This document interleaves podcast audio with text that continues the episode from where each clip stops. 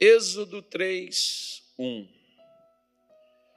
E apacentava Moisés o rebanho de Jetro, seu sogro, sacerdote em Midian. E levou o rebanho atrás do deserto, e veio ao monte de Deus, a Horebe. E apareceu-lhe o anjo do Senhor em uma chama de fogo no meio de uma sarça. E olhou, e eis que a sarça ardia no fogo, e a sarça não se consumia. E Moisés disse: Agora me virarei para lá e verei esta grande visão, porque a sarça se não queima. E vendo o Senhor que se virara para lá para ver, bradou a Moisés a ele do meio da sarça e disse: Moisés, Moisés. E ele disse: Eis-me aqui. Nossa, que coisa bonita. Você já pensou, você está dormindo e você ouvir assim: Carlos, Carlos. Nossa, você está no culto e você ouvir Carlos, e você olhar e cadê? Não tem ninguém. Mas você saber que Deus está ali. Que não é uma assombração, que não é um o Gasparzinho, né? O, o bichinho lá, o, como é chama? O, o negocinho lá que faz o Gasparzinho, o fantasminha. Não é um fantasminha. É Deus que está ali falando contigo porque ele sabe o seu nome, né? Aliás, foi ele que pôs. Mas eu quero falar uma coisa hoje com você só uma coisa só.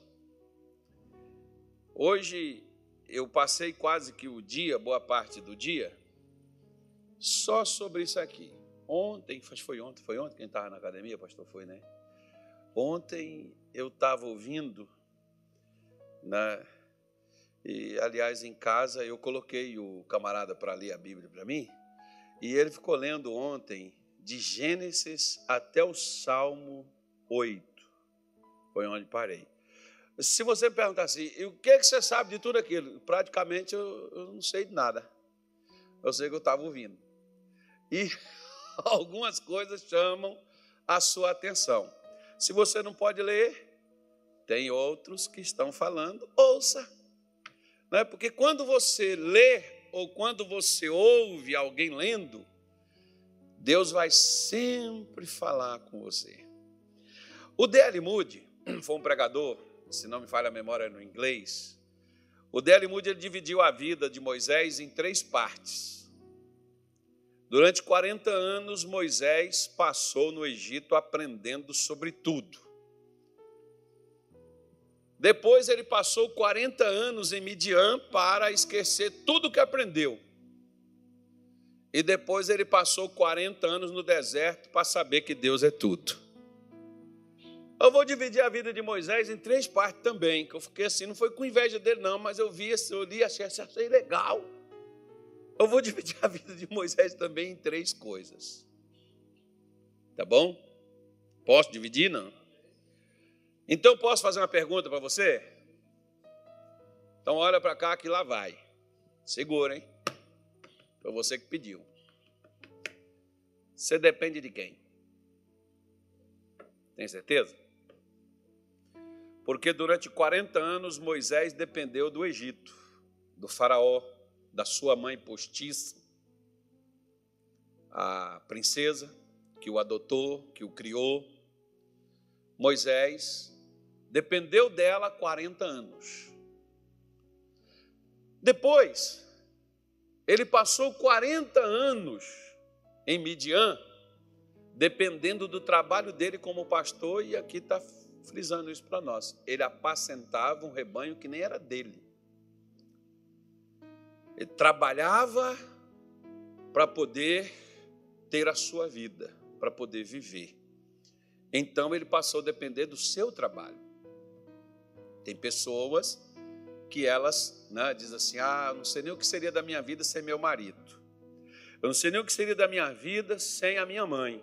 Não sei nem o que seria da minha vida sem meu pai. Não sei nem o que seria da minha vida sem minha mulher. Não sei nem o que seria da minha vida sem o meu emprego. Não sei nem o que seria da minha vida sem a minha igreja. Não sei nem o que seria da minha vida sem a minha empresa. Enfim, porque você depende de algo palpável e funcional.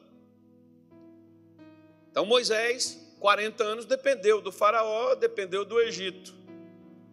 Agora ele passa 40 anos dependendo do seu trabalho, para depois passar 40 anos dependendo de quem ele já deveria estar dependendo há 80 anos atrás. Mas levou 80 anos para aprender de quem ele deveria depender.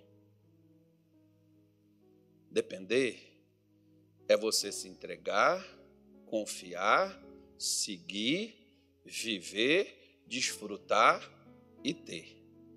Mas para Moisés ter isso, todos nós sabemos que ainda no Egito, e por acaso foi por isso que ele fugiu de lá, ele descobriu pela sua família, pelos conhecidos, que ele era o escolhido de Deus para libertar Israel. Com isso, ele ainda pegou o pescoço de um egípcio, quebrou e deu um embrólio total, ele se torna um assassino ao invés de um libertador. E não só um assassino, mas se torna um fugitivo porque ele seguiu ideia do que as pessoas disseram para ele. Quando você passa a depender do que as pessoas te dizem, você vai estar mal. Porque quando as pessoas te disserem que você está feio, você está numa roubada, você vai ficar depressivo? As pessoas disserem que você é gordo, magrelo, nossa, você vai ter o tal do bullying, você vai sofrer. Né? E as pessoas hoje elas estão mais assim parecendo todinho, Nutella, do que tutano.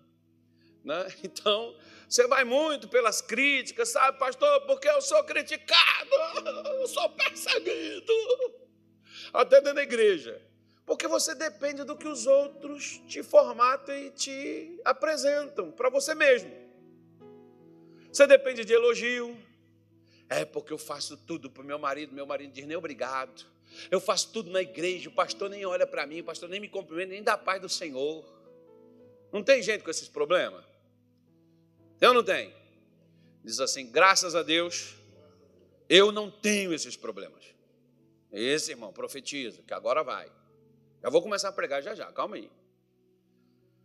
Aí você depende do que, as pessoas vão te dizer. E se você seguir a opinião das pessoas, você se ferra. Porque Moisés era o libertador de Israel? Era ou não era? Era. O chamado dele era verídico? Sim. Mas ele deveria saber isso pela boca de quem? De quem o chamou. Deus ainda não tinha falado nada com ele. Quem falava eram as pessoas. Eu vejo pessoas hoje, até no ministério, obreiro, pastores, que alguém chegou para eles e falou assim: Ó, oh, Deus está te chamando. E Deus mesmo não falou nada. Ó, oh, você vai vir para a igreja, você vai me ajudar, que você tem um chamado para ser pastor, você tem um chamado para altar, você tem um chamado para cantar, você tem um chamado para tocar. E alguém, a pessoa vai fazer isso em cima do que alguém disse para ela. Quando acontecer um conflito, você vai ter guerra com meia gente, você vai matar alguém e você vai fugir. Que é o que hoje tem acontecido muito, por causa daquilo que tem acontecido dentro das igrejas, as pessoas estão indo embora. E parece que Deus é o culpado do que está acontecendo lá. Como, por exemplo, Deus foi o culpado do que aconteceu no Egito e Moisés teve que sair e ficar 40 anos fora? Não. E por que, que isso aconteceu? Ah, porque estava escrito nas estrelas, era o destino. Não. Aconteceu que Moisés dava ouvido para os outros. Enquanto você depende dos outros e não de Deus, Deus não vai guiar você, porque Deus não vai entrar em disputas pela sua cabeça. Você tem que se dedicar e se entregar a Ele. Ele não vai disputar você com outra, nem com o diabo, nem com ninguém, nem com seu marido, nem com seu patrão, nem com seu, seu empregado, nem com sua mãe, nem com seu pai nem com seu filho. Ele não vai disputar você, porque você não é um produto de disputa. Você é algo que deve ser dedicado, consagrado e entregue a Deus. Entrega o teu caminho ao Senhor, confia nele e o mais ele tudo fará. Né? Então, é, nós, nós precisamos, por exemplo, depender de Deus naquilo que nós vamos fazer. Deus pode usar, é, eu acho interessante, por exemplo, que Barnabé foi atrás de Paulo. E Paulo foi com ele. Mas Paulo não saiu para fazer nada enquanto o Espírito Santo não mandou. Já viu isso? Você viu em Atos 13 que ele estava lá no meio dos doutores, dos profetas, dos mestres, e ele não saiu. E Paulo era inteligentíssimo, capacitadíssimo. Paulo era fariseu de fariseu, Paulo estudou na escola de Gamaliel, ele era entendido de Bíblia. Se queria saber sobre a Bíblia, perguntasse Paulo, ele tinha resposta. Né? Mas Deus ainda não tinha mandado ele ir. O dia que o Espírito Santo, a Bíblia diz, assim disse o Espírito Santo: separai para mim a Paulo e a Barnabé para uma obra que eu os tenho chamado. Enquanto Paulo não fez isso, enquanto Deus não fez isso, Paulo não foi. Sabe por quê, irmão? Porque o dia que você fizer as coisas baseado no que você tem, no que você acha, no que você é, você vai fazer sozinho, Deus não vai com você, Deus só vai com você onde Ele mandou você entrar. Se Ele não te mandou, Ele não vai, não. Não é porque você é crente ou porque eu sou crente, Ele vai comigo porque eu estou indo. Não, Ele não me mandou ir. Ele só vai entrar onde Ele me mandou entrar. Se Ele me mandou entrar, Ele entra comigo. Agora, se Ele não me mandou entrar, eu entro sozinho. Foi o que Moisés quebrou a cara. Perdoa a expressão da palavra, me quebrou a cara por isso. Ele era o libertador? Era. Mas Deus mandou ele fazer? Não. Por quê? Porque antes de Deus te mandar fazer uma coisa, tem duas coisas que eu quero mostrar a você aqui que você que Deus precisa primeiro fazer contigo. Se você for fazer algo para Deus sem essas duas coisas, dificilmente você vai conseguir êxito. Embora você tenha o chamado. Sabe aquele versículo, por exemplo, que diz assim: Muitos são chamados. Hã? O que, que a maioria entende nesse versículo? Entende assim que Deus chama todo mundo, mas ele usa só alguns. O doutor Terry Osmond, por exemplo, ele tinha uma teoria sobre isso daí. Eu concordo com ele. Deus chama todo mundo, mas nem todo mundo se prepara para executar o que Deus chamou para fazer. Poucos preparam. Olha para cá, falei com você que eu ia começar a pregar. Ah, começou. Minha mulher, não bata no púlpito. Não, é que de vez em quando a gente se empolga. Então. Ainda bem que eu bato no púlpito, não bato na minha mulher. Mas. Mas veja bem, veja bem, se você, por exemplo, ou eu, qualquer pessoa, se você sair para fazer algo para Deus, a primeira coisa que nós precisamos é nos preparar para aquilo que Deus nos chamou para fazer.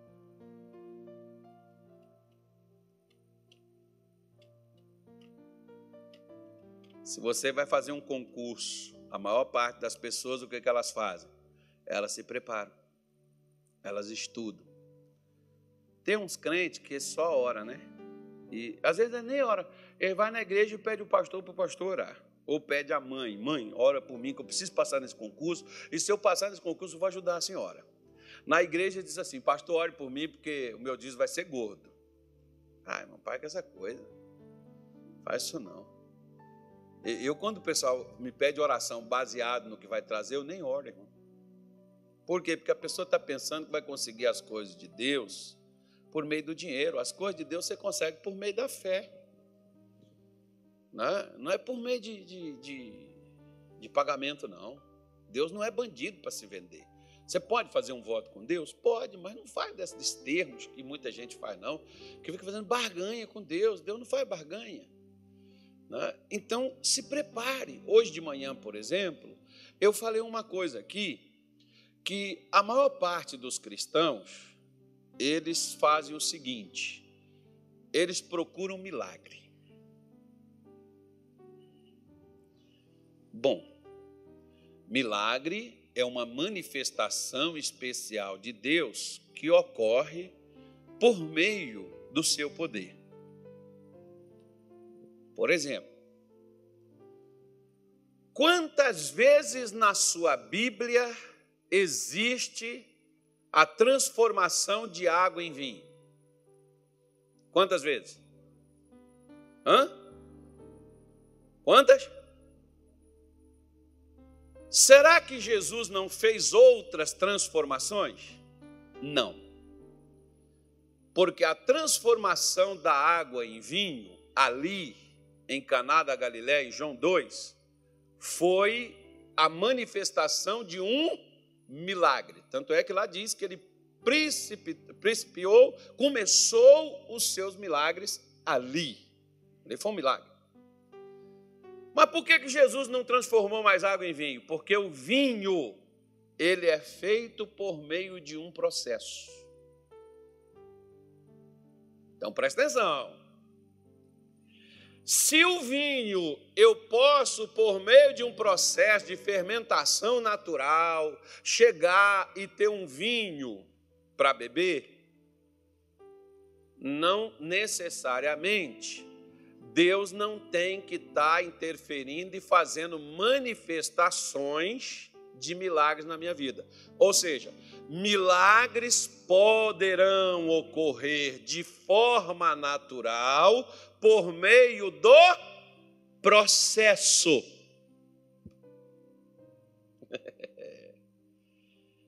É por isso que os crentes, eles não querem fazer ou deixar de fazer. Eles querem que Deus faça. É mais fácil.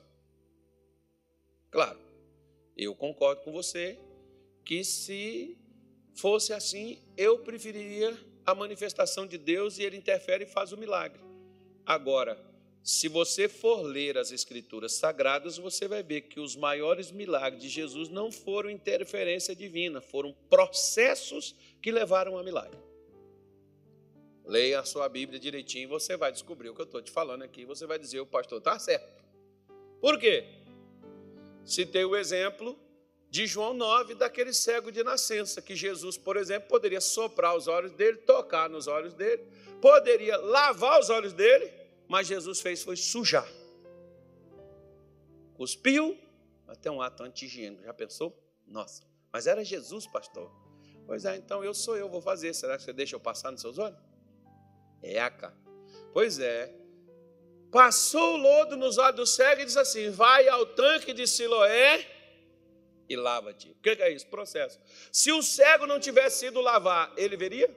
Mas Jesus não tocou os olhos dele? Ele enxergaria? Não. Mas Jesus não poderia abrir sem lavar? Poderia. Mas isso é só para mim, para você entender que os, os milagres, eles são alcançados por meio de um processo. Lembra? Aí eu vou te mostrar. João capítulo 4. Aquele homem que deixou seu filho morrendo em casa foi atrás. Jesus disse: Desce depressa, meu filho está morrendo. O que Jesus falou para ele? Se você não vê milagre, você não crê, não? Ele disse: Meu filho vai morrer. Ele disse: Vai, teu filho vive. Jesus foi com o homem, ele não foi lá buscar Jesus atrás dele para ele ir. Irmão, eram uns 30 km no mínimo aquele negócio ali. Jesus foi com ele? Não. Ele estava atrás de quê? De um milagre, uma intervenção divina. Nem sempre Deus vai interferir na sua vida. Deus vai criar o processo que vai levar você a viver uma vida de milagre. Então, o milagre é um processo que, se a gente entrar nele, a gente vai viver milagres que Deus criou para a gente. Então, o que, que eu preciso? Eu preciso seguir o processo, que o processo vai gerar o milagre. Como, por exemplo, Moisés seguiu o processo? Não. Ele agiu por conta própria, azedou o leite, tornou caldo, e ele tem que fugir. Só que agora, ele está aqui, Quantas vezes será? Me faz lembrar, hoje eu vi dois vídeos daqui de Cuiabá. Claro que isso não é verdadeiro, né? O cara fritando o ovo no sol, nas pedras. Eu acho que não é verdade aquilo, não. Será que é? É verdade? Sério? Ai, irmão, é uma humilhação, né? O cara botou a frigideira no chão e fritou o ovo, irmão, no meio da rua. Na pedra. Pedra lá no chão, assim. Não sei se ele esquentou aquela pedra, sei lá. Moço, então o negócio tá feio. O outro era um carro passando na Miguel Sutil e o pneu soltando, derretendo no asfalto, né? Aí eu arrisco nem sair de casa. Agora você entenda, Moisés estava acostumado a ver a árvore no deserto pegar fogo, né, irmão? Ele estava acostumado. Estava. Ele estava morando 40 anos. Você acostuma com as coisas, irmão. Você acostuma com bicho cantando. Você, você vai dormir no sítio. Todo mundo lá dentro. Pá, aí você fica lá olhando. Ah, mas se esse bicho vier aqui dentro de casa, não vai. Aí um sapo lá na. E você está lá. O, outro, o pessoal de lá está tudo dormindo. Você está com medo do sapo pular em cima da você. É, cachorro latindo, o cara não dá nem notícia, você sabe tudo que aconteceu durante a noite, porque você está num ambiente que não é o seu. Moisés estava acostumado no deserto ver a árvore pegar fogo.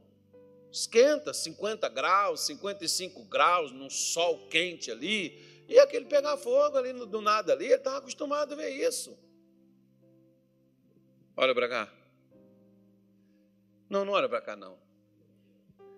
Olha para o teu lado. Se estiver perto de alguém, diga assim: não acostuma, não. Tem gente que vem para a igreja e está acostumada até com a música, o louvor, a pregação. Tem uns que estão tão acostumados que o dia que o pastor, que eles adotaram para eles, não estão, eles nem prestam atenção na pregação. Não, não é o pastor. Está que nem o, o bichinho lá, né? Não é, não, é, não é o papai. Não é a mamãe. Né? Não é a mamãe. É, é, oi? Não é a mamãe, né? Não é a mamãe. Né? É o bichinho lá. Como é que é o nome dele? Hã? É o baby? O dinossauro, né? Não é a mamãe, pois é. Então não é o pastor. Não, irmão, presta atenção. Ó. É, o que que Jesus falou para Pedro quando ele desceu o lençol? E Jesus disse assim: Pedro, mata e come. Ele disse assim: Não, Senhor, jamais eu vou fazer uma coisa dessa. Jesus, o que, que Jesus falou para ele? Não considere tu comum aquilo que Deus purificou. Quando você começa a tratar comum uma oração, um culto, irmão, vai ser uma coisa normal para você. Às vezes, por exemplo, tem dia que a gente faz um culto e a pessoa abençoada, e a pessoa conta um milagre que Deus deu para ela, e, e, a gente até chora com a pessoa daquilo que ela alcançou. Tem gente, irmão, que parece que ele nem está aqui dentro.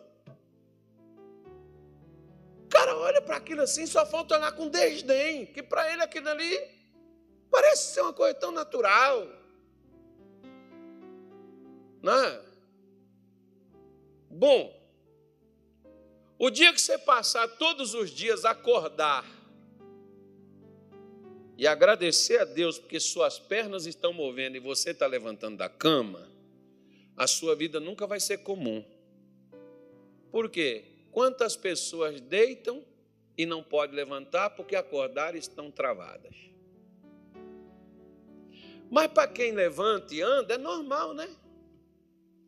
Para quem dorme, por exemplo, pode perder a voz, as cordas vocais pararem de funcionar, mas você acorda falando com uma maritaca todo dia, então para você isso é normal. Anormal vai ser o dia que não sair voz. Que a gente passa a viver as coisas olhando de modo comum para tudo. Então era comum uma sarça pegar fogo ali, uma, uma árvore pegar fogo, queimar ali. Era comum, Moisés estava acostumado a ver aquilo. Mas naquele dia. Foi o quê, Bosco? Olha para cá. Muitas vezes eu ia para o culto em 1992, normal. Irmão, o dia que eu passei a olhar para o culto de modo diferente, sabe como é que ficou minha vida? Porque enquanto eu olhava para o culto normal, minha vida também era o quê, pastor? Ainda bem que vocês estão inteligentes. É bom pregar para gente inteligente. Né? Enquanto eu olhava de modo comum, era a minha vida. Quando eu passei a olhar de um modo diferente, a minha vida começou a ficar diferente, igual eu via. Lembra que Deus falou com Jeremias? Jeremias, o que, é que você vê? Ele disse: Eu vejo uma vara de amendoeira. Deus disse: Viste bem, você está vendo direitinho, é isso mesmo. Eu também velo sobre a minha palavra para a cumprir. Pois bem, então olha para cá. Quando Moisés, atrás do monte Sinai, que é o mesmo monte Oreb, é o mesmo monte, tá, irmão? É o mesmo lugar. Dois nomes diferentes. Oreb e Sinai é o mesmo lugar. O dia que Moisés viu aquela sarça, né, pegando fogo, e a Bíblia diz aqui que ela ardia, mas tinha uma coisa: todas as outras vezes que ele viu fogo, o fogo acendia e com o passar do tempo, você sabe, por exemplo, que é igual papelão. Você põe fogo no papelão, ele levanta a lavareira, daqui a pouco você olha lá, só está a cinza lá do papelão que acabou de queimar. Moisés deve ter visto muitas sarças pegando fogo ali. E rapidamente ia lá, só estava a cinza. Acabou. Queimou tudo. Mas essa daqui, ela estava queimando, mas não consumia. Olha para cá. Olha para cá. Por um acaso, você conhece alguém que já pegou fogo? Conhece? Nem tu. Agora eu estou lascado. Hein? Eu estou aqui há cinco anos, tu não está nem morno? Nem morno para Jesus serve, irmão. Eita, agora eu peguei vocês. Está vendo? É assim que advogado faz no interrogatório. Então. Veja bem, você nunca viu ninguém pegar fogo? Irmão, eu já vi tantos entrarem assim no ministério, pastor, e você fala: esse irmão vai longe. Esse cara um dia vai estar lá para o México, lá para a Europa, lá para a Ásia, lá para não sei aonde. Esse cara vai virar o mundo de cabeça para baixo. Esse cara vai ganhar milhões de almas. Daqui a pouco, irmão, você vê o cara está de volta no pecado de onde ele saiu. Por quê? Porque presta atenção numa coisa o fogo não é só acender ele. Como, por exemplo, as moças solteiras, claro, se é moça é solteira, né? Os rapazes, eles querem casar e eles acham que é só arranjar uma pessoa da igreja ir lá no cartório, casar e viver feliz para sempre. Irmão, casar não é difícil, porque a gente escolhe pela aparência. Cada um tem o seu gosto e tem gosto para tudo. Nada se perde, tudo se aproveita. Por isso tem feio casado. Né? Então, só para a gente registrar aqui, para não pular essa parte. Então, o que, que acontece com o camarada? O camarada ou a camarada casa mas não permanece casado. Ou a pessoa se empolga e tal, e usa a fé e abre um negócio. Mas daqui a pouco ela fechou o negócio e voltou a ser empregado de novo. Tem uns que estão desempregados, vem para a igreja e tal, acende o fogo, o camarada vai lá, arranja um trabalho, começa a trabalhar, daqui a pouco dá uma na, na telha dele lá, ele larga o emprego, sai tudo, para tudo e volta para o parangolê de novo, né? Por quê? Isso não é empolgação. É um fogo, acende um fogo. Tem um fogo do desejo, por exemplo. O camarada vai lá, realizou o desejo, acabou o fogo. É um fogo. Agora preste atenção. Como eu disse para você, que certamente era comum Moisés ver várias sarças acesas no deserto. pegando fogo. Só que eu, cinco, dou cinco minutos, aquela ali vai desaparecer. E ele deu cinco minutos, ele olhou e o negócio estava do mesmo jeito, não diminuía. Ele falou: não, vou esperar mais um tempinho, daqui a pouco eu olho de novo. Vou ali atrás, vou pegar mais um bode ali, um cabrito ali. E quando ele virava de novo, o fogo estava lá com a mesma intensidade, com a mesma luminosidade, com a mesma aparência e não, não diminuía. O que que isso despertou em Moisés? Ele disse: oh, peraí, eu vou ali para me ver o que está acontecendo. O que, que eu quero te dizer com isso? O que, que chamou a atenção de Moisés na sarça? Foi o fogo? Foi o fogo? Foi ou não foi? Foi o fogo, não? O que, que foi chamar a atenção dele para ir lá na sarça? Hã? A resistência do fogo que Deus acendeu na sarça.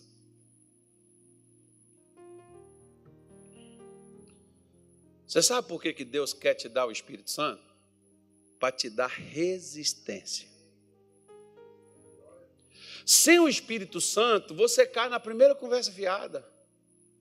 Sem o Espírito Santo, você desanima logo na curva.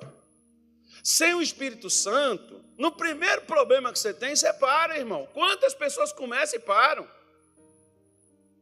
E começam coisas de Deus e para Deus e a pessoa para. Por quê?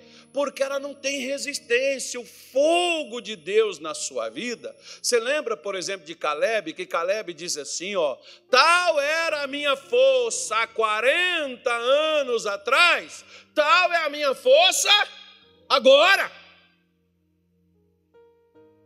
Por que, que Caleb, 40 anos depois, ele não mudou na sua concepção, no seu entusiasmo, na sua coragem, na sua disposição, aumentou a idade, apareceu aos cabelos brancos, mas Caleb não tropeçou, não diminuiu e teve coragem de enfrentar os maiores desafios, porque o fogo de Deus na sua vida ele te dá resistência.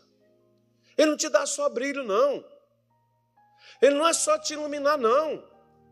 Não é só te empolgar com aquela empolgação de meia hora, que tem gente que às vezes estão empolgados assim, eles ficam empolgados uma semana, eles ficam empolgados duas semanas, eles ficam empolgados um mês, daqui a pouco não tem mais nada. Ai, pastor, eu estava tão disposto, eu estava cheio de esperança, eu achei que agora ia dar certo, que eu ia virar a chave, que eu ia conseguir. Ai, poxa, pastor, deu tudo errado. Ai, pastor, estou tão desanimado, estou tão triste. Por quê? Porque você só empolga com as coisas de Deus. O fogo não se acende na sua vida. Por que, que os discípulos morreram por causa da fé? Quando era tão fácil, era só negar, era só desistir, era só parar. E por que, que aquele cara não parar diante de leão, diante de cruz, diante de animal feroz, de vaca louca? Por que, que aqueles caras não paravam diante do fogo? Por que, que eles não temiam o fogo que estava ali, que queimava os seus corpos? Porque dentro deles tinha um fogo mais intenso que não parava e que queimava o tempo todo. Lembra de Jeremias? Lembra também de Davi? De Jeremias, Davi diz assim: quando eu examinava, acho que é o Salmo 39, ele diz: quando eu examinava a tua palavra, acendeu dentro de mim. O que, que acendeu? Um fogo e não parou de queimar. Por isso ele diz: por isso que eu persigo os meus inimigos e eu não volto volto sem atravessar eles, eu não volto sem destruir eles. Tem gente que está começando as coisas e está parando. Por que, que você para, filho? Porque o fogo apaga. Sabe o chamado fogo de palha? É o entusiasmo da mente humana. Tem muita gente entusiasmada humanamente falando. Mas quem está entusiasmado pelo Espírito Santo, quem está aceso pelo Espírito Santo de Deus, esse não para, porque o Espírito Santo te dá resistência. Me faz lembrar, é história. Já ouviram falar sobre a festa de Hanukkah? Já? Sabe a história? Leia, procura saber. Um óleo que era para durar um dia, durou oito. Porque Deus deu resistência àquele óleo. Que deveria nenhum dia ser consumido, levou oito dias. Que a festa dos judeus é sete dias, né? Por que, que durou tanto? Deus, ele, o Espírito de Deus na sua vida, Deus não quer só acender um fogo em você, fazer você brilhar, fazer você se levantar, fazer você se entusiasmar por um dia, por uma semana, por um mês, por dois meses. Não, irmão. Deus quer te empolgar pelo resto da vida. Deus quer ver você chutando a traseira de Satanás é o tempo todo, não é só agora não. Está amarrado, eu determino, eu ordeno. Não, irmão. Você não é daqueles que retrocedem para perder, você é daqueles que conservam para a duração da vida.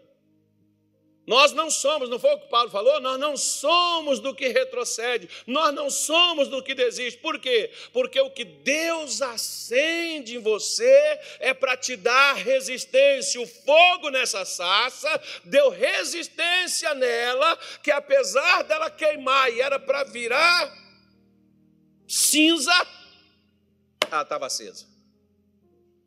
Porque Deus deu resistência. O Espírito Santo faz isso onde ele está. A sassa não era uma sassa normal e comum como qualquer uma outra, não era uma lenha, uma madeira. Pois é, mas a presença de Deus nela tornou ela de uma coisa comum em algo duradouro, em algo extraordinário, em algo espetacular, em algo totalmente diferente do normal. Você pode ser uma pessoa comum, mas quando o Espírito Santo entrar na sua vida, você deixa de ser comum e passa a ser extraordinário, e não será por um tempo, será pela tua vida inteira. Porque o Espírito Santo, onde ele entra, ele não quer sair. Ele entra e ele quer ficar ali. Por isso que Jesus diz assim: Eu não vos deixarei órfãos, enviarei o Consolador para que estejam convosco por todo o tempo. Não é para te dar paz numa semana, alegria numa semana, num mês. Não, é para estar com você, para você ter resistência, para que as lutas da vida, para que os problemas da vida não venham te sucumbir, para você não desistir, para você não sair como um cãozinho que caiu da mudança perdido. Porque você já foi achado por Cristo.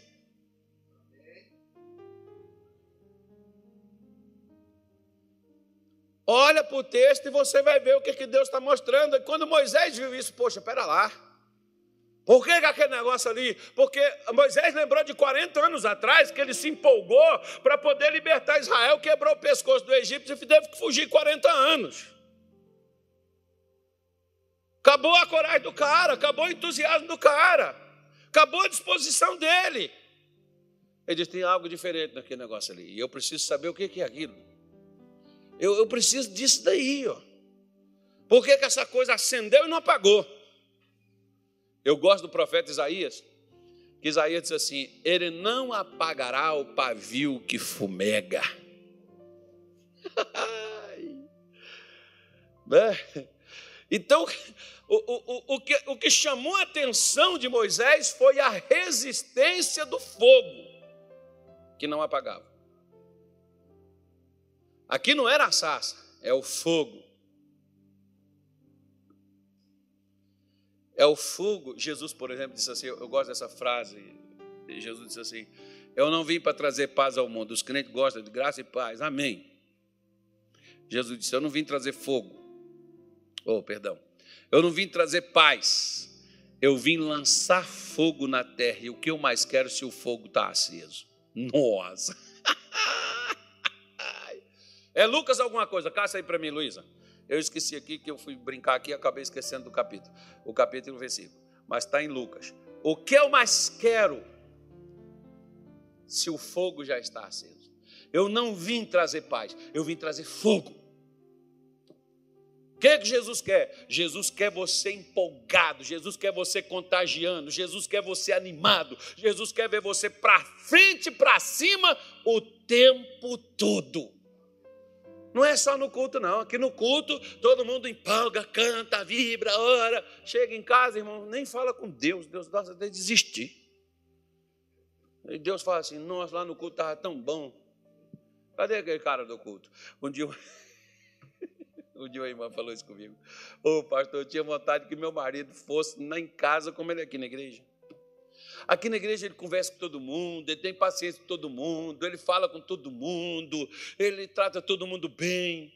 Lá em casa não é assim, pastor. Poxa vida. Terrível, né? Pois é. Deus quer acender um fogo em você, que você pode ver, por exemplo, ó, ela achou Mateus, mas, mas, mas não é isso aí não. É Lucas, é, eu achei que era 13. 12 o quê?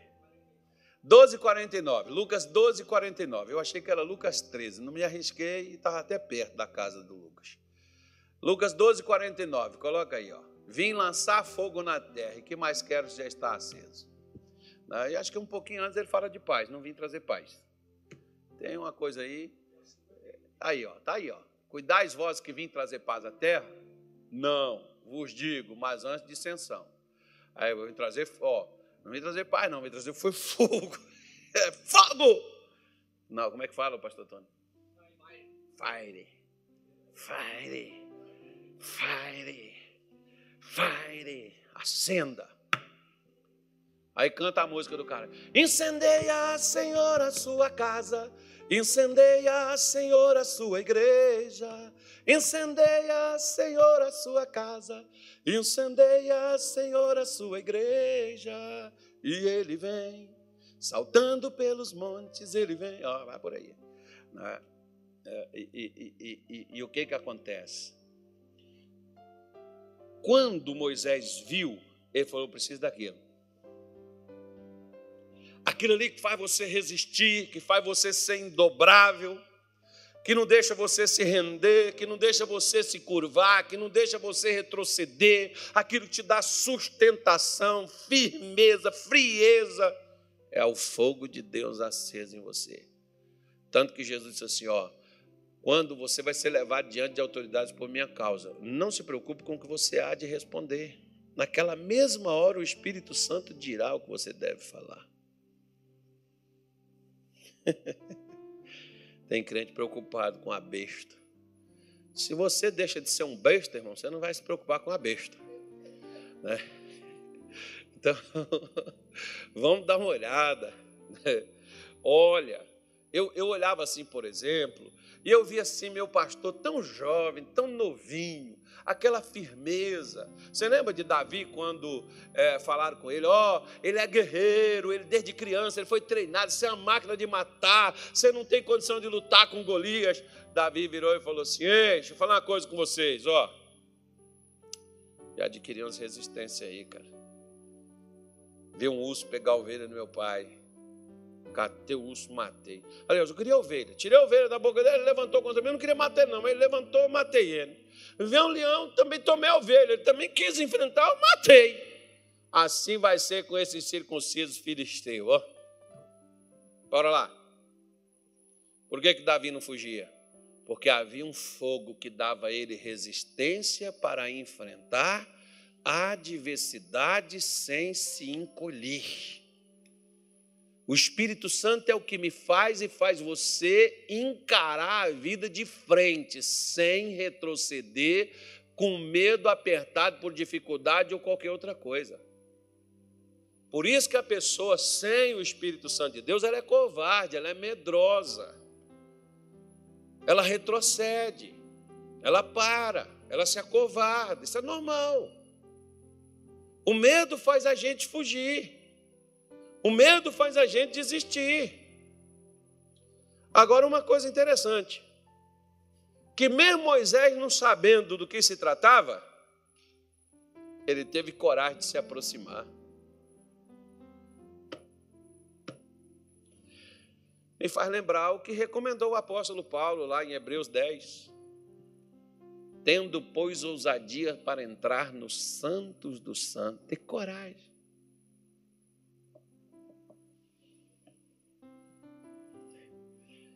Porque o próprio Espírito Santo te dá coragem para você ir a Deus. te dá firmeza. Para você não. Eu vou só te contar uma história. Você sabia que se tivesse cinco, seis pessoas no ambiente, eu não entrava? E se eu entrasse, eu não ficava ali dentro?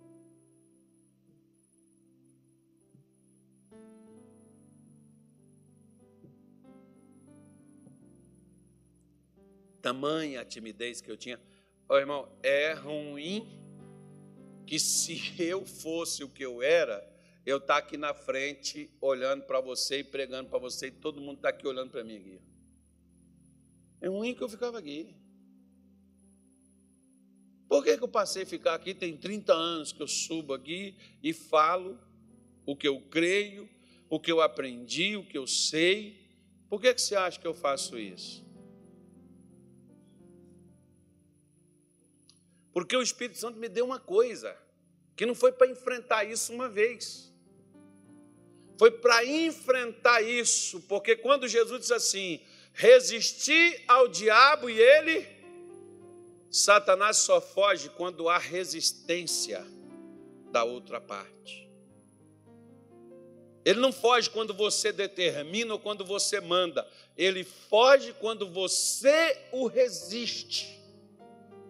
É por isso que Deus quer te dar a condição de você ser duro na queda. Para você falar a mesma coisa que Paulo, nós não somos como aqueles que retrocedem para perder, mas daqueles que creem para a conservação da vida. Nós não desistimos, não. Ele deu a nós a condição da gente olhar sempre à frente, olhar olho no olho, da gente vencer sempre, retroceder jamais. É o nome do filme. Assistir quando não tinha nada para fazer vencer sempre, retroceder jamais.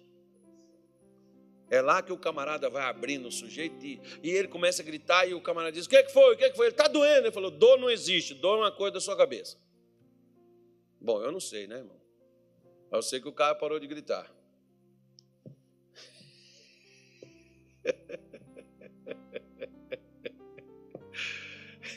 Eu só sei que se Satanás tem força para me resistir, o Espírito Santo quer me capacitar para eu ser mais forte e quebrar as resistências de Satanás e fazer ele cair. Por isso que ele diz: e não se susterá diante de ti. Ele não diz que você não vai ser enfrentado ou confrontado, não. Ele diz que o inimigo não vai permanecer em pé diante de você. Por quê?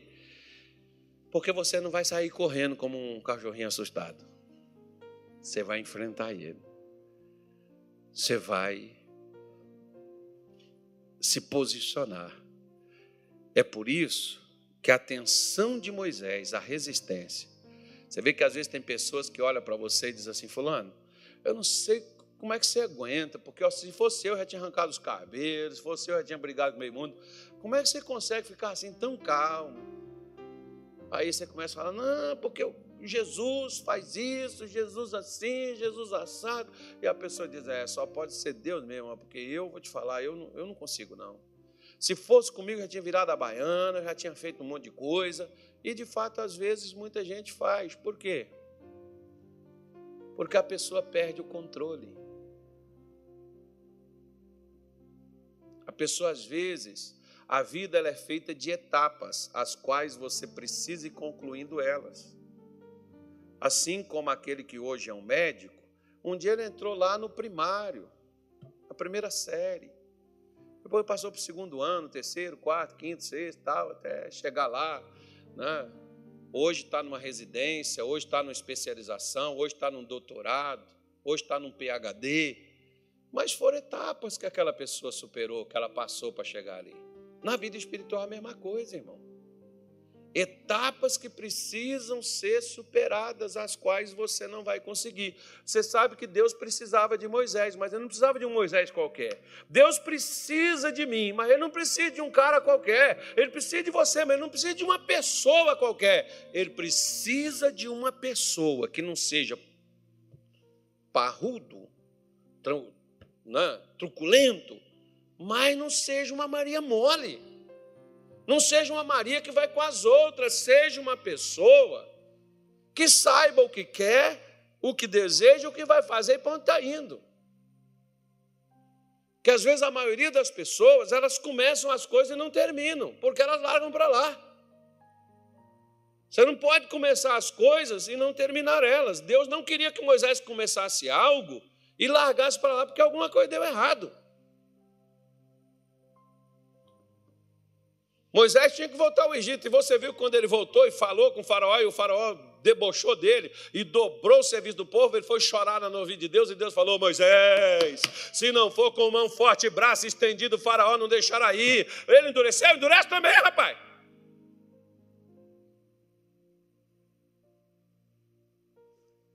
Meu irmão dizia assim para mim: se você apanhar na escola, quando você chegar aqui, você apanha de novo. Então na escola você não cria briga, e se você brigar, bata. Se você apanhar, você chegar aqui, você apanha de novo. Olha o satanazinho, irmão. O demônio.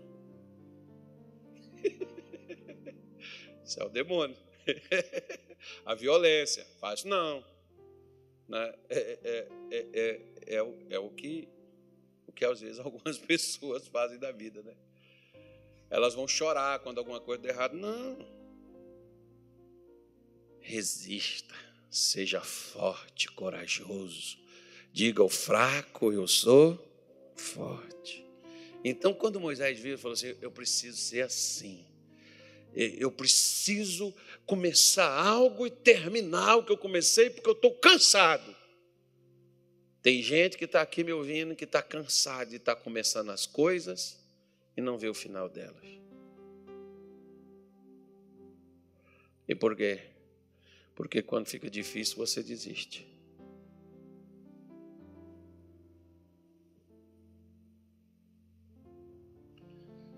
Ficou difícil para Jesus, não ficou? Ele chamou até o discípulo para orar com ele, não chamou? Chamou ou não chamou? Ele disse: Minha alma está angustiada, mas ele desistiu. Ficou difícil para ele, não ficou? Ele caiu, não caiu? Mas ele desistiu de ir. Arranjaram alguém para levar a cruz para ele, não arranjaram?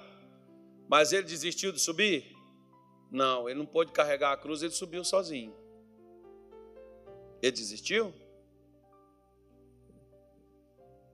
E quem não deixou ele desistir? O mesmo Espírito que ele disse que enviaria para estar comigo e com você até o fim. E ele estará até o fim, ele não te vai te deixar, ele não vai te desamparar. Ele vai te assistir. Ele vai te ajudar. Agora, qual o seu nível de interesse? Porque em Êxodo 3, versículo 3, Moisés diz assim: E Moisés disse: Agora, que hora, irmão? Agora. Que hora, irmão?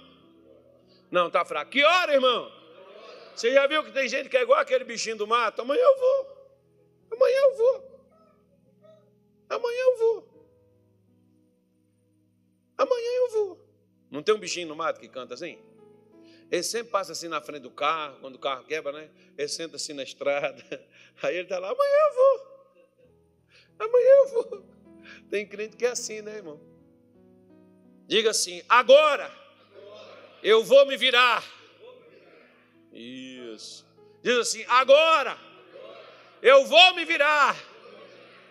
Porque agora eu vou começar a ver. Olha para cá. Enquanto você não se interessa pelo que Deus tem para te mostrar, Ele não abre seus olhos. Como assim, pastor? Simples. Quer ver? Quer ver ou não quer? Deixa do marcado aí, vamos a João 12. Evangelho de João, capítulo de número 12, versículo de número 39. Eu acho. 12, 39. Por isso, não podiam crer, pelo que Isaías disse outra vez. O que, que Isaías disse?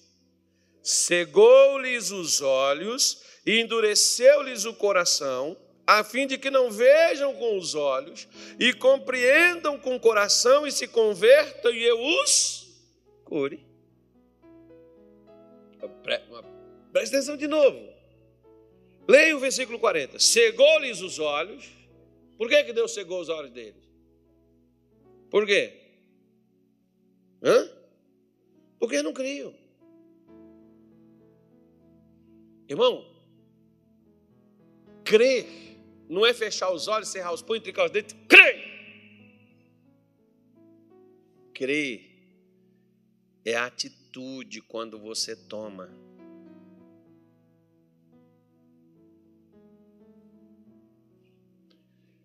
Lembra de dez leprosos que Jesus curou? O que, que Jesus mandou eles fazer? Apresenta-te ao sacerdote. Imaginou os caras chegando lá doente? Quantos anos o sacerdote não viu um negócio daquele acontecer e estava escrito lá na palavra que poderia ser feito, mas ninguém ia lá procurar. Mas quando o sacerdote chega e se apresenta, quantos foram curados? Os dez. E quantos voltaram para poder falar da cura? Só um. E o que voltou era estrangeiro. Ou seja, crer é quando você toma atitudes concernentes ao que você acredita. Por isso, a Bíblia diz: cegou os olhos, endureceu o coração, a fim de que não veja com os olhos e compreenda com o coração e se converta, mude. E eu os cure. A cura aqui pode ser espiritual, pode ser física, pode ser né, qualquer área da vida doente que eu tenha. Ela é a última a ser processada. Porque a primeira coisa é ver, enxergar, abrir o coração, amolecer o coração. Sabe uma das coisas que Deus reclamou com Moisés acerca de Israel? Esse povo é um povo de dura serviço. Em outras palavras, num português assim, ó, pode pegar com uma motosserra que não serra aqui o pescoço. Cara duro, intransigente, desperdiçava tempo, condições, né, coisas. Então o que, que acontece? Quando Moisés disse: Eu vou me virar para lá agora, para ver esta grande visão. Agora ele se interessou em ver. Será que em outras oportunidades ele não viu também? Mas quando ele se interessou? Deixa eu falar uma coisa com você. Deus só começou a mudar a minha vida quando eu me interessei para o que Deus queria fazer. Porque até então, o meu interesse era só para o que eu almejava, não para o que Deus queria. Quero só falar uma coisa para você. O que você quer é só do seu egoísmo. O que Deus quer é fazer a vontade dele e geralmente não é o que você quer na sua vida. Por isso que é difícil fazer a vontade de Deus. Mas Jesus disse que naquele dia, né, muitos virão. Expulsei demônio, profetizei, fiz milagre. Ele disse, eu não conheci você. Porque você nunca quis. Graças a Deus nós não vamos escutar essas palavras, amém, gente? Então eu disse, eu vou me virar para lá agora. Quanto mais tempo você demorar, mais tempo você vai levar para descobrir. Moisés levou 40 anos para descobrir que era ele e que ele deveria fazer e como ele deveria ir. Deus tem, diga assim comigo, Deus tem algo grande, imensurável para fazer na minha vida. Eu não sou capaz nem de imaginar nem de começar a pensar, nem por onde começa. Mas você tem que deixar ele te mostrar. Se você não se interessa para ver o que, que ele quer fazer através de você, ele nunca vai te mostrar, porque não há interesse do seu lado. Quando Moisés se interessou, Deus começou a falar com ele. E Deus, a primeira coisa que Deus diz para ele, o versículo 4 diz: E vendo o Senhor que se virara para lá para ver. Agora Moisés queria ver, Moisés queria enxergar, irmão. Deus não te mostra o que você não quer ver. Tem gente aqui, tem gente até aqui nessa igreja que já falou assim comigo. Eu falei, vai no médico, faz o exame. A pessoa, não, pastor, não vou não, o senhor está doido? E se eu fizer o exame aparecer lá que eu estou com um negócio ruim? Ué, se você tiver com um negócio ruim, ele está aí dentro de você, você nem sabe, mas ele está aí. Qual a diferença de você saber ou não saber?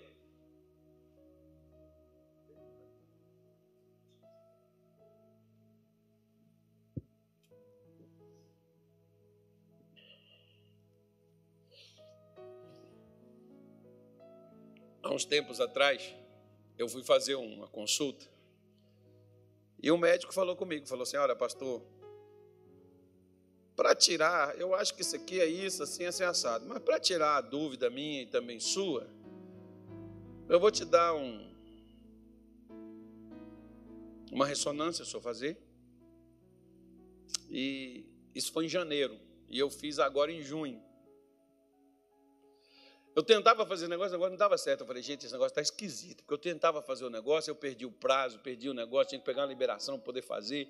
E aquela demora, aquele rolo, eu falei, não, esse negócio está estranho, eu vou fazer esse negócio.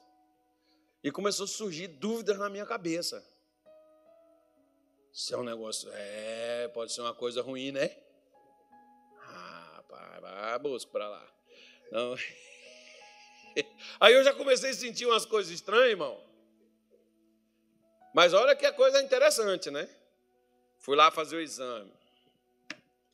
Aí a pessoa que veio fazer o exame disse: Você vai fazer esse exame por quê? Eu falei: É, porque surgiu disso, tal. O médico disse para fazer isso, tal, para fazer aquilo. O médico disse que é isso. Ele falou: Ó, pelo que eu estou vendo aqui, não é isso que o médico falou, não. Isso aqui é uma coisa muito pior. Irmão, deitado eu estava, deitado eu fiquei, que aproveitando já estava deitado mesmo, né? Isso aqui é uma coisa muito pior e você vai ter que fazer uma cirurgia, que isso aqui é grave, hein? Olha a irresponsabilidade de uma pessoa de falar algo com uma pessoa assim. Eu disse assim: não, não me preocupo quanto a isso, não. Se até aqui Deus me guardou e se chegar meu dia, Ele não vai deixar passar e nem faltar. Com isso ou sem isso, chegando a minha hora, eu vou embora daqui de qualquer forma, né? Não adianta, com cabelo ou careca, chegou a hora, vai embora, né, irmão? Não tem o cabeludo, leva o careca mesmo. Então, vai embora. Aí voltei no doutor, cheguei lá no doutor com os exames, ele disse: E aí, como é que o senhor está? Eu estou bem e tal. O senhor sente algo? Não, não sinto nada, não tem nada e tal. Mas a pessoa que fez o exame falou para mim que isso não é o que o senhor falou, não. Ele falou: Veremos. Sentou, abriu assim na frente do computador e disse aqui, ó, pegou os livros dele, os negócios dele e falou: O que, que eu disse para o senhor? Isso, isso, isso aqui é o quê? Volta lá, fala com essa pessoa para estudar um pouquinho mais. Agora, é, o senhor quer tirar? Se o senhor quiser tirar, a gente tira. Se o senhor quiser deixar aí, o senhor pode também deixar. E também, se o senhor tirar, isso pode voltar de novo.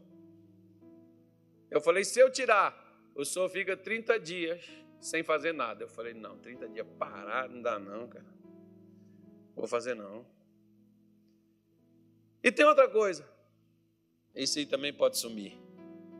Eu falei, eu vou ficar com essa opção. Isso vai sumir.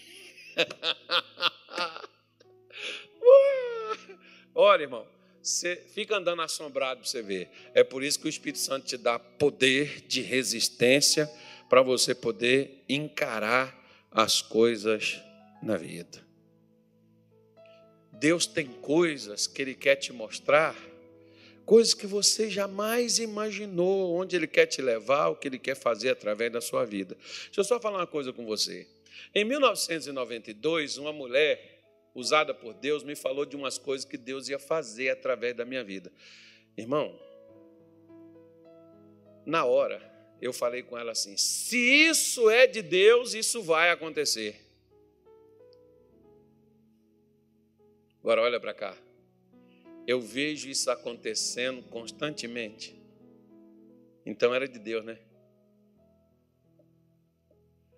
Porque eu disse assim: se isso é de Deus para acontecer isso, o que eu tenho que fazer? A pessoa virou para mim e falou assim: ouça, ore e obedeça. Ouça, ore e obedeça. Ouça, ore e obedeça. Ou, você quer ver o que Deus quer fazer na sua vida? Eu estou dizendo, ouça, ore e obedeça. Você quer ver o que Deus quer fazer através de sua vida? Ouça, ore e obedeça. Por quê? Porque Deus vai te mostrar. Deus vai falar com você. Deus vai te direcionar. Você vai ter coragem de ir para onde Ele vai te mandar? Você vai ver. Se você for, você vai ver. Por isso que Moisés disse: Vou virar para lá e vou ver. Né? Por isso que quando Deus, Deus aí, aí, diz aqui, ó, vendo o Senhor que Moisés virava para lá para ver, bradou a ele do meio da sarça ardente. O que, que Deus fez? Moisés, Moisés. Ó, essa noite, quando você começar a dormir, você vai ouvir. Nossa. Quando der três horas da manhã, você vai ouvir. Não é assombração, não. Nem fantasminha, nem o Gaspazinho. Deus vai falar com você. Quatro horas da manhã, Deus vai falar com você. Você vai acordar do nada assim, vai olhar no relógio, você não botou nada para despertar. Três horas, três e meia, quatro horas. Levanta e vai falar com Deus. Foi Deus que fez você acordar. Pastor estava tendo um sonho. Pois é, levanta, vai falar com Deus. Deus vai falar. Vocês não estão acreditando, mas Deus vai falar. Escuta o que eu estou falando, gente. Deus vai falar. Com quem que Deus não fala? Com quem não quer ouvir. Se você quiser ouvir, se você falar assim com ele, Senhor, fala comigo. A oração que eu mais repito na minha vida é essa: Deus fala, me dá uma palavra, fala comigo, me dá direção. Irmão, e Deus fala. Esses dias eu estava dentro do carro, sozinho, escutando uma pregação, e parei o carro no meio da rua. Repeti de novo, voltei lá. Irmão, fechei meus olhos, debrucei assim no volante e foi só rajada. Língua repartida de fogo. Negócio ali. e os caras passando na rua e olhando o que estava acontecendo lá dentro. Pô, meu Deus! Eu estou gritando, falando com Deus. Eita! Bagaceira danada. Não é que dá uma a minha mulher, quando ela estava viajando comigo, muitas vezes, hoje não, às vezes ela já fica um pouco mais acordada, mas assim que ela estava muito cansada, ela entrava no carro, parecia que era uma rede. Ela estava cansada e já ia dormir, né? Agora não, às vezes ela aguenta um pouquinho mais. Mas às vezes ela estava assim no carro comigo, colocava lá, às vezes o Cid Moreira para ler a, Bíblia para mim, ou, ou então colocava uma pregação, estava escutando, daqui a pouco, oh, glória a Deus, aleluia, o que, que foi? Eu falei, eu esqueci que você estava dormindo. Eu me empolguei. O negócio é bom demais, irmão. Por quê? Porque eu falo, Senhor, fala comigo. Quando você vira para poder ver as coisas que Deus está te mostrando, as coisas que Deus está te fazendo, Deus vai falar com você. Agora faz o mesmo igual Samuel, diga assim: fala, Senhor. Não, está fraco, nem convenceu nem eu de falar. Fala assim: fala, Senhor. De novo assim: fala, Senhor. Outra vez, fala, Senhor, que seu servo ouve. Oh, isso é bom demais, irmão. Quando Samuel, Deus estava chamando ele, Deus está te chamando, porque Deus quer falar com você. E não é aqui no culto, não, quer conversa particular contigo. Entra no teu quarto, fecha a tua porta e fala em secreto. Aquele que te ouve em secreto te revelará em público. Quem não tem o secreto com Deus não tem pouco para falar. Vai lá para o secreto, converse com ele. Ele quer conversar, ele quer te mostrar as coisas.